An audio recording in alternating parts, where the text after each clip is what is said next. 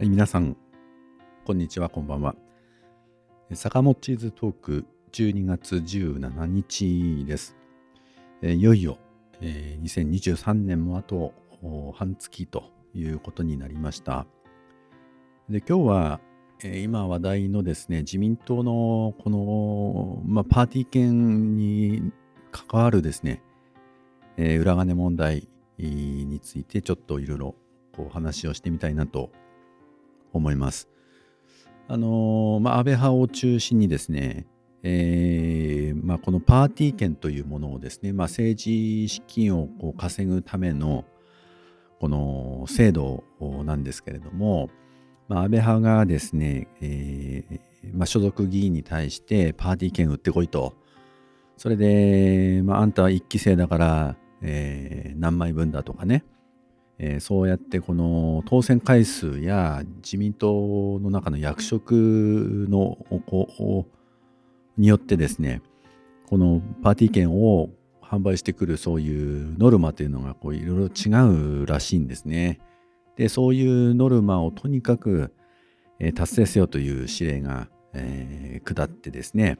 でそれぞれの国会議員が一生懸命、えー、自分の支持者といってもまあ大体企業なんですけれどもそういったところにですね、まあ、1枚2万円のものを10枚売るとか、えー、5枚売るとか、えー、50枚売るとか、まあ、いろいろやってですね、とにかく売って、で、それを派閥の方へ、えー、収めるという、こういう仕組みのようです。それで、まあ、そのノルマを超えた分を納めた議員さんには、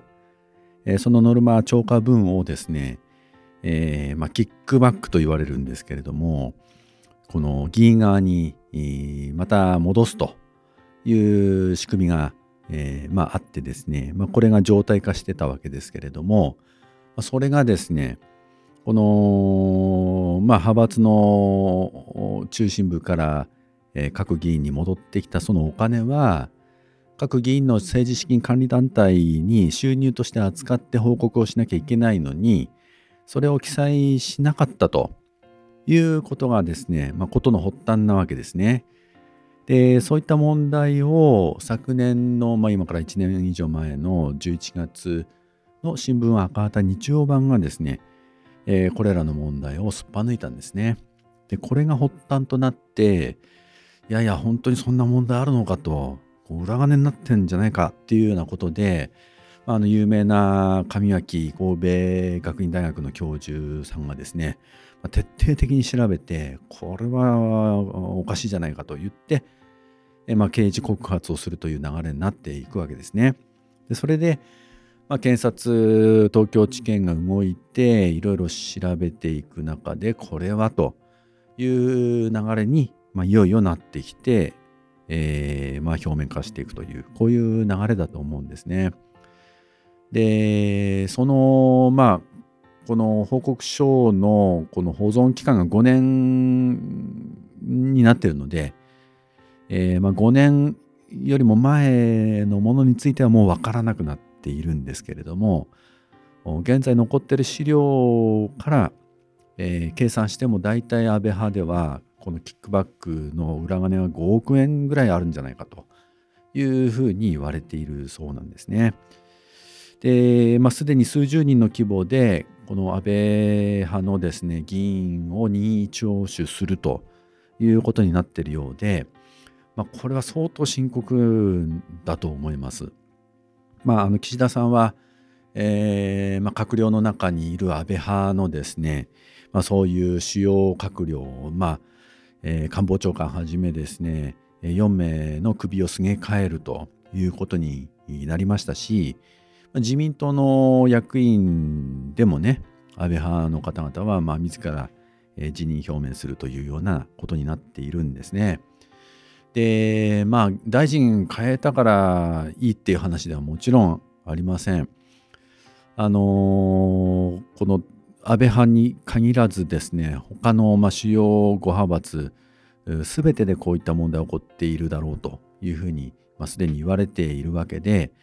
まあ、あのとりわけこのキックバック裏金が構造的に組織的に大々的に長年にわたってこの行われてきたのが安倍派ということで、まあそのそこに、まあ、捜査の手が今入っているわけですけれどもこれはいずれ他の派閥にもこう広がるだろうというふうに思うんですね。まあ、自民党全体の問題だと思います。であの数日前の時事通信社の世論調査でも、えー、岸田内閣の支持率は18%台ですかで自民党の支持率が17%台ということで極めて、えー、低い、えーまあ、2012年の自民党政権復帰以来も最低の水準になっているということで、まあ、まさに危険水域だと思うんですね。であの岸田さんは、まあ、こういう自民党のこう信頼がですね、まあ、地に落ちてるわけですけれど信頼回復のためにも我々はこの火の玉となってですね頑張るんだみたいな話をしていました。火の玉っていうのはもうね過去の日本のあの戦争の時に、まあ、無謀な戦争に国民を駆り立てる一億火の玉だと言ってですね戦争に突き進んでいったあの時のスローガンだと思うんですけれど、まあ、大体こういう時にそういう言葉が出るという、えー、その感覚がですねもう時代遅れというかまああの感覚を失ってるんだろうなという感じがします。で私たち国民はですね物価高騰そして賃金は上がらない年金は目減りするという中で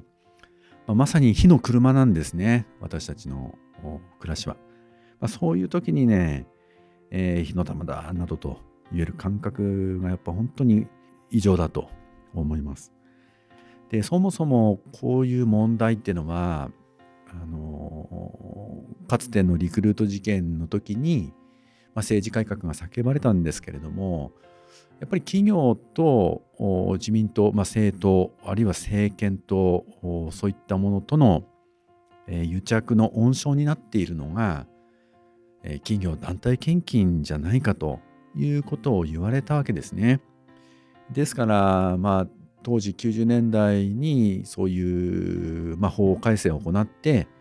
まあ、政治家個人に対する企業献金を禁止というふうになってまあ、政党や政治団体に限るというふうになってでまあそういうねあの企業と癒着するようなそういうお金にまみれた政治をクリーンアップするためには政党助成金というものを導入して、えー、政治家がですねそういうお金に宿泊してですね企業に癒着するみたいなそういう根源を断つためにもそういう政党助成金ですねこれを導入するんだという話になってた経過があります。ただし、まあ、政治家のですね、この、まあ、政治資金を確保するための一つの方策として、でパーティーというものを行ってもいいよと。でパーティー券というものを販売することは、えー、政治家個人としては可能なんだというふうに逃げ道を作ったわけですね。まあ、それが今日のですね、まあ、安倍派を中心とする自民党のこのパーティー券、えー、販売と、そして、えー、派閥からのキックバックで裏金という流れになってつながっていくと思うんですね。で、まあ、そのキックバックされたお金は政治資金収支報告書に書かなくていいっていうふうに、まあ、彼らはそうやってきて結局その派閥側からすればそういうノルマを課してそしてそういう派閥の所属議員の求心力を高めるということにもなっていったと思いますし、まあ、議員の側からすれば頑張ってね、えー、派閥のためにこれだけ売ってきましたって言ってドーンとこう収めた後、えー、ノルマ以上の分はえー、帰ってくると。しかもそれをですね、帳簿につけなくてよいということで自由に使えて、まあ、領収書もね、いらないということになりますし、まあ、政治家個人のポケットに入るのか、あるいはいろんな選挙絡みでね、表に出せない、まあ、お金の使い方などがあったともいう可能性も当然あるわけですね。まあ、これは報告書に書かれていないわけですから、まあ、一体何に使っているかは全くわからないと闇の中と、まあ、まさに裏金ということになると思うんですね。そういう帳簿に、まあ、政治資金収支報告書に書かなかったという意味では、えー、その法律違反ですしあるいは書かなくて裏金にしてポケットマネーにしてってっていうことであればその収入を申告しなかったということで脱税ということにもなります。まあ、こういう人たちがですね安倍派の議員さんたちの中にたくさんいると、えー、金額の大小にかかわらずたくさんいるということになるわけですね。でこれが、まあ、他の派閥にも当然、えー、あるというふうに言われているわけですね。まあ、そもそも、えー、この政治家だとか政党に対する企業団体献金っていうのはどういう意味を持ってるのか、まあ、そういう企業というのはですねこう利益を生むことをですね、えーまあ、第一のこの目的とする事業というかねそういう法人だったりするわけですから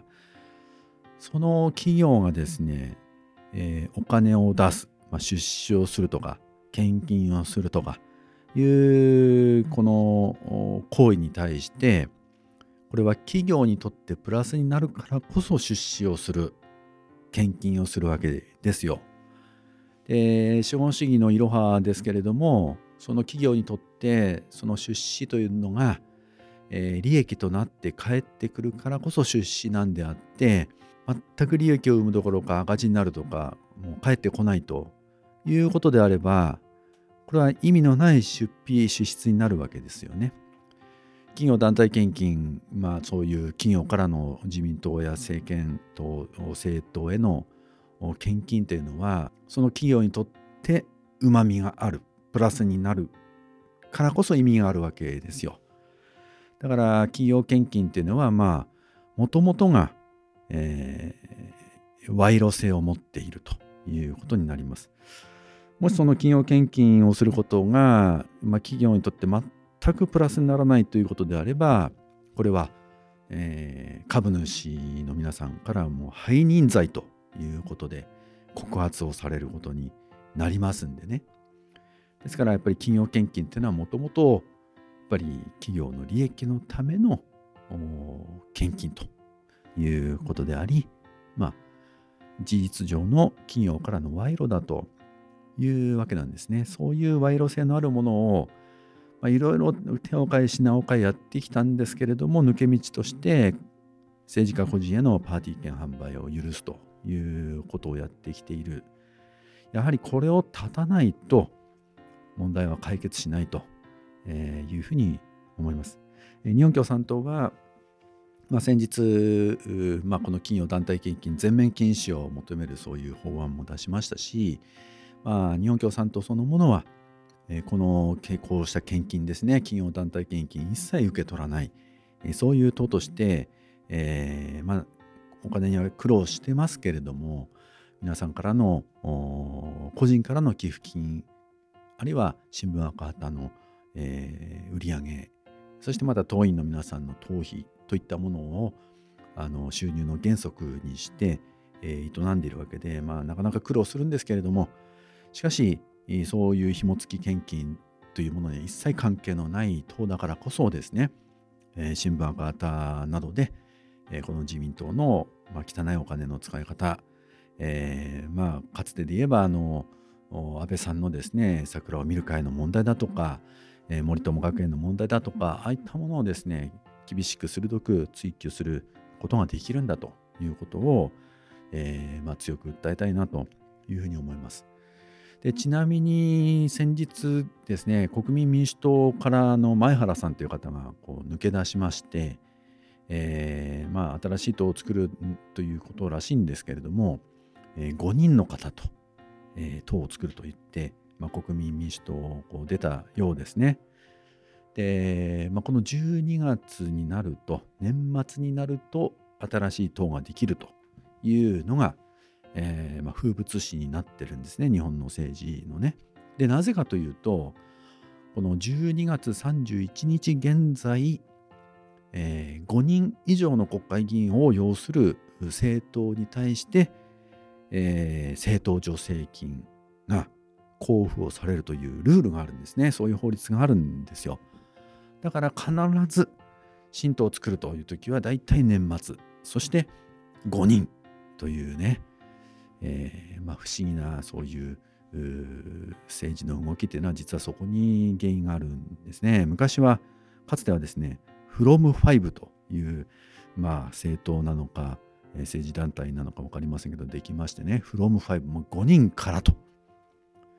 とにかく5人以上にならないと助成金もらえないから、とにかく5人から始めようという、from5 というですね、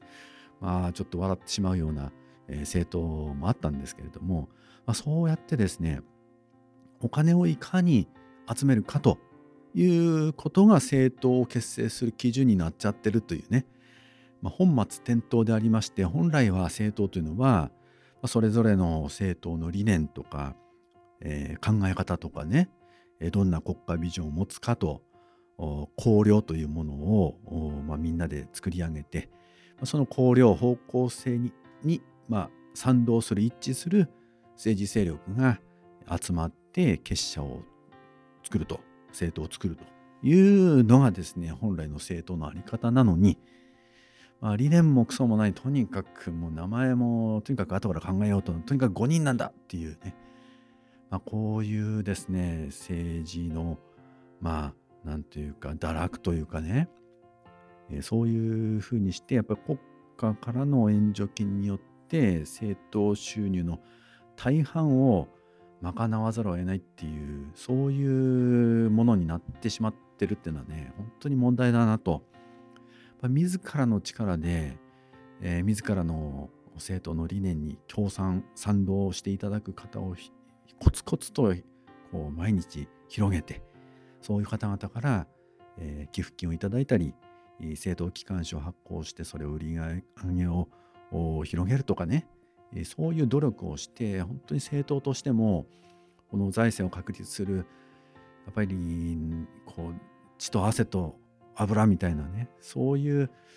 あの苦労をして政党をやっぱり運営していくっていうことがないと国民の苦しさとかそういったものがね分からなくなるんじゃないかなというふうに思った次第です。